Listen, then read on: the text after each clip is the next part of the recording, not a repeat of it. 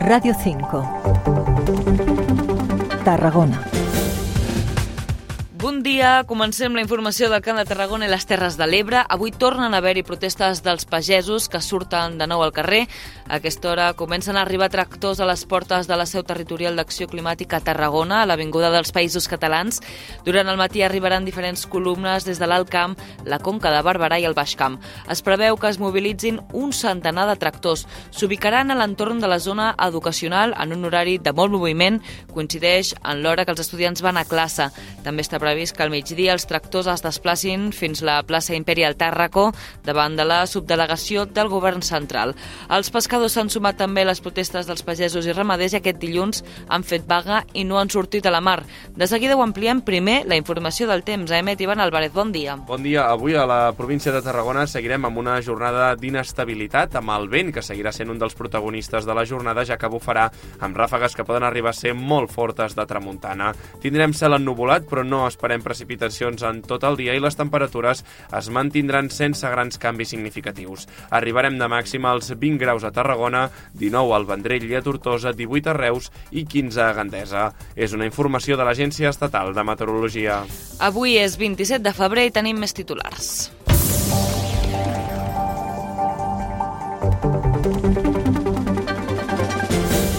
Vist per sentència el judici a l'exregidor de turisme de l'Espluga de Francolí, a qui se l'acusa d'agressió sexual continuada a una treballadora de l'oficina.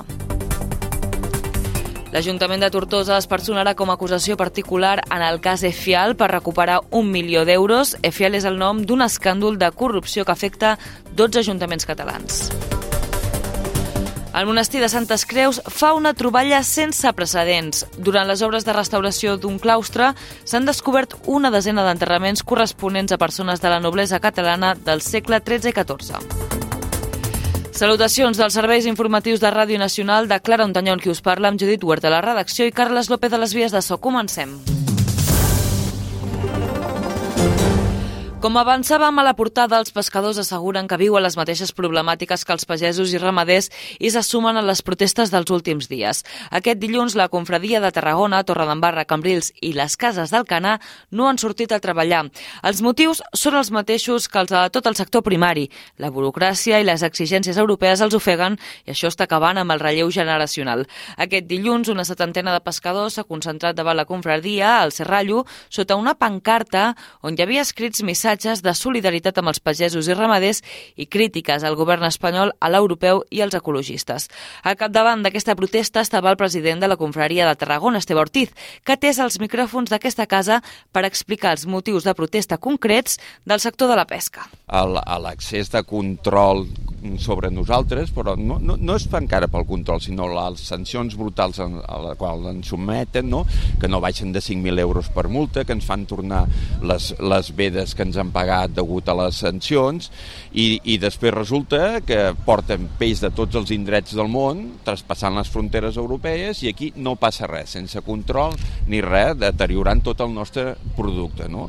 Per tant, hem de dir, ja n'hi ha prou, igual que els pagesos, perquè si no acabarà un moment que desapareixerem tots, que és el que està passant, ja no hi ha relleu generacional i és degut que està, la gent està cansada d'aquest submetiment que ens que ens té la Unió Europea, inclús el govern central, que no respecta els seus propis pescadors i, i diguéssim, ramaders i, i pagesos. Per tant, tot el sector primari es veu abocat al desastre si no es canvien aquestes polítiques de fals, jo, jo diria, de fals ecologisme, perquè és que no té res més. Explica Esteve Ortiz que les vedes són excessives perquè, més enllà dels tres mesos acordats, el redueixen dies de treball. Tot plegat fa que cada vegada hi hagi menys gent que s'animi a treballar en el sector primari. De fet, en els darrers 10 anys han vist reduir-se la meitat el nombre de barques. Des de la confraria de Tarragona també s'ha fet una crida que regularitzi la situació de les persones migrants que volen treballar de pescadors perquè asseguren que sense ells no podrien fer la feina. Per cert, que aquest dimarts les treballadores del Servei d'Atenció Domiciliària a Catalunya estan de vaga, convocada per comissions obreres, aturaran la feina durant 4 hores en funció de cada torn. Demanen un augment de salari en relació a l'IPC, unes negociacions amb la patronal que de moment estan enrocades. L'exgerent de l'oficina de turisme de l'Espluga de Francolí nega que agredís sexualment una treballadora de l'oficina durant el 2015 i 2016 en el judici que s'ha celebrat aquest dilluns a l'Audiència de Tarragona. L'escoltem. Los hechos de la denuncia mm, son falsos o verdaderos?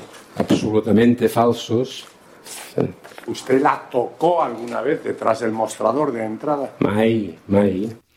Sosté que se'l denuncia per una acumulació de determinades circumstàncies, com ara el fracàs esportiu de la víctima. També ha declarat que va rebre pressions per part dels Mossos d'Esquadra perquè s'autoinculpés. La víctima va declarar fa dues setmanes a porta tancada. Segons la Fiscalia, l'acusat hauria aprofitat la seva posició de superioritat laboral per mantenir relacions sexuals no consentides amb la dona al lloc de feina i utilitzant la força física. També s'hauria aprofitat d'ella per la seva situació vulnerable perquè és cega. Per tot això, se li demana una pena de presó de 15 anys per un delicte continuat d'agressió sexual, rebaixat la petició petició inicial de 18 anys. I ara anem a Tortosa perquè l'Ajuntament es personarà com a acusació particular en el cas de corrupció EFIAL. Com ha explicat l'alcalde Jordi Jordan, s'ultima l'escrit d'acusació que es presentarà amb l'objectiu de rescabalar els més d'un milió d'euros de presumptes contractacions irregulars que la consultora investigada va fer a la capital abrenca. Jordan ha lamentat que l'anterior govern de Junts no es personés durant la investigació fet que hauria permès conèixer més detalls i ampliar el nombre d'investigats. L'escoltem. El que pretenem, i com sempre vam dir des de l'equip de govern, és rescabalar la pèrdua que ha patit l'Ajuntament de Tortosa i que la interlocutòria judicial en el seu dia situava en un milió d'euros. En aquest sentit, hem de recordar que l'Ajuntament de Tortosa és el tercer ajuntament més afectat de tots aquests 12 ajuntaments L'alcalde també ha avançat que l'exalcaldessa Meritxell Roger està citada com a testimoni. Roger diu que de moment no en té constància i que tot plegat es tracta d'una cortina de fum per amagar una mala gestió de la ciutat. És evident que algú té ganes de, de parlar-ne cada vegada i cada dos per tres. Suposo que també en aquest cas i en aquests moments jo diria que per amagar també la incapacitat que tenen de gestionar la ciutat perquè realment tenen molta feina i jo crec que el que haurien de fer és estar treballant. I continuem amb la informació judicial, però ara amb càrrega ambientalista. L'Associació Sediments i set entitats més han ratificat aquest dilluns al matí al jutjat d'Amposta una querella que van presentar l'octubre passat contra Endesa i contra la Confederació Hidrogràfica de l'Ebre. Argumenten que aquestes companyies desconeixen si els desguassos de fons del pantà de Ribarroja es troben operatius. Si estan taponats, l'aigua no circularia en cas d'emergència. Això, alerten, compromet la seguretat dels milers d'habitants dels municipis i els usuaris d'aigües avall del pantà. Josep Juan és president de l'associació Sediments i reclama a les institucions de les Terres de l'Ebre que s'assumin a la denúncia. Que és el nostre objectiu, que investiguen realment el tema i que se demostre si estos desaigües se poden obrir en càrrega d'aigua. Pot ser que hi hagi un tap de sediments allà a la paret de la presa i que, per tant, per allà no pugui circular aigua. En un cas d'emergència, en un cas de voler gestionar sediments, que és el que haurien de fer, eh, no es podria fer pels desaigües de fons i, per tant, eh, l'operativitat està compromesa. Josep Juan també ha recordat el despropòsit que els embassaments continuïn retenint els sediments que necessita el Delta, un cas que ja han denunciat a la Fiscalia, i també que la central hidroelèctrica de Flix estiguin funcionant amb la concessió caducada després de 75 anys. I sobre els pressupostos de la Generalitat, Esquerra i el PSC ultimen un acord imminent que es farà oficial aquesta tarda. El punt més controvertit és la construcció del macrocasino del Hard Rock a Vilaseca. El PSC vol que es tiri endavant, Esquerra diu que no li entusiasma el tema, però sembla que s'ha arribat a una entesa que coneixerem durant aquest dimarts.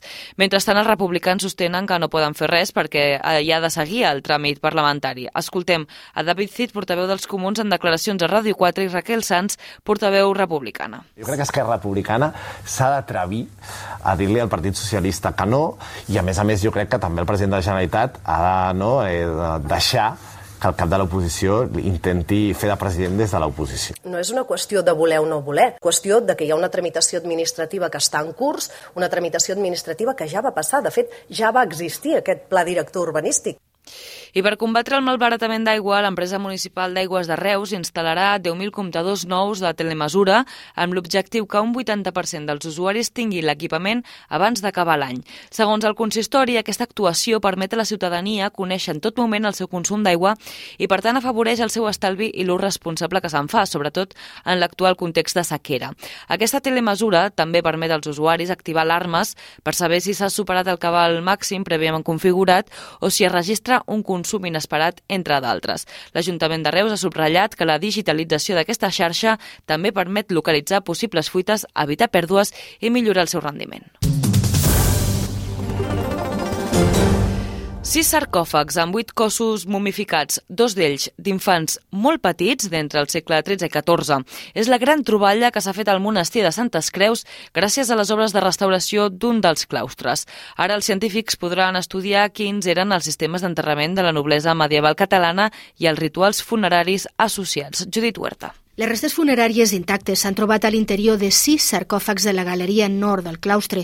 Són sepulcres que pertanyen, segons la decoració heràldica que tenen, a famílies nobles com els Cervelló, els Queral, els Puigverd i els Montcada, entre d'altres. La bona conservació dels difunts ha permès extreure mostres de teixit, tèxtils i restes òssies que ara s'analitzaran. Carme Vergés és cap de l'àrea de monuments i jaciments de l'Agència Catalana del Patrimoni Cultural a preguntes que tenen a veure amb el perfil biològic, les condicions de vida i de treball, quina era la seva alimentació, les patologies que van patir, les relacions de parentiu entre ells, la identificació dels personatges enterrant, enterrat. Els reis Jaume el Just i Blanca d'Anjou van convertir Santes Creus en panteó de la reialesa catalana. Es coneixia l'existència de diversos sepulcres de la noblesa catalana de l'època, però es pensava que la desamortització de Mendizábal els havia remogut i no hi havia cossos a l'interior. A tot el monestir hi ha una dotzena de sarcòfags més sense obrir. S'han fet endoscòpies a l'interior i s'ha vist que també hi ha restes humanes. Gràcies, Judit. El Tanatori Municipal de Tarragona ampliarà la sala de cerimònies i construirà un nou forn crematori. El projecte contempla la instal·lació de plaques fotovoltaiques a la coberta de l'edifici. Aquest equipament s'ampliarà amb un edifici annex que comunicarà amb l'actual en el que s'instal·larà un segon forn crematori per agilitzar més el procés de les incineracions. En el nou espai disposarà una sala per fer cerimònies íntimes. La reforma també contempla l'habilitació d'un espai d'atenció a les famílies més grans i agradable per poder fer tramitacions només arribar. I canviem de qüestió. Els Mossos d'Esquadra van detenir dijous passat dos homes a Tarragona acusats de robar garrafes d'oli en supermercats i, i revendre-les després de forma il·legal. La policia va inspeccionar una botiga on sospitaven que es venien aliments sense tenir llicència i productes robats. Els agents van trobar 19 garrafes d'oli de diferents marques que suposaven 77 litres valorats en 660 euros. En preguntar-li al comerciant es va posar nerviós i va oferir versions contradictòries. Just en aquell moment, un altre home va entrar a la botiga amb una garrafa d'oli amb l'alarma del, super, del supermercat encara posada. Els agents el van reconèixer perquè ja acumula molts antecedents i aleshores el comerciant el va delatar. Segons les investigacions, els homes venien l'oli robat a un preu d'entre 20 i 30 euros la garrafa de 5 litres. Tots dos han quedat en llibertat amb càrrecs. Roba Estesa ha presentat la cançó Amb calma, l'últim avançament del proper disc que té la col·laboració d'Antònia Font. M'he comprat una planta verda. M'he deixat mi trinyona que t'ha despertat M'he gastat tot el sou de merda en unes espelmes però són tan cookies Sempre arribo tard, sempre vaig amb presses. El tema neix originalment a conseqüència de la crisi dels 30 anys i les contradiccions que aquesta etapa vital suposa. El quart disc de Roba Estesa, de lo bo lo millor, es publicarà aquest dijous i es presentarà el 21 de maig a la Sala Polo de Barcelona i el 12 d'abril al Festival Setrenes de Girona. I no me'n record de te, sa casa té vidres tan restanats